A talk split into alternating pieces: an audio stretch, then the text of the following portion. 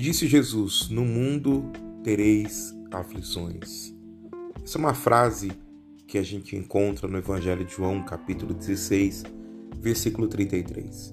Resume bem a nossa vida diária, os desafios que nós iremos enfrentar durante a nossa vida aqui na Terra. E é impressionante que ele não ocultou isso de nós. Ele disse: A vida de vocês terão momentos de aflições, dificuldades, de pelejas, de lutas, de desafios gigantescos. Mas ele também disse assim: Olha, tem de bom ânimo, eu venci o mundo. Quando eu olho esse texto, eu fico imaginando.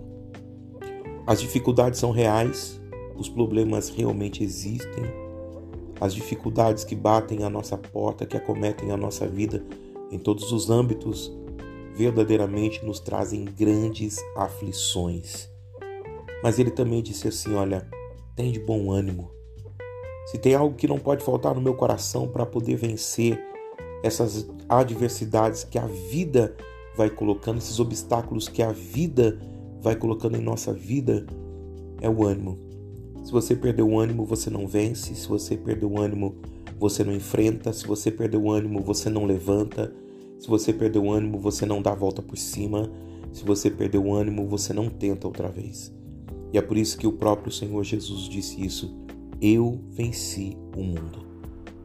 Vamos descansar nele, crer nele, confiar nele. E assim como ele venceu, nós também venceremos.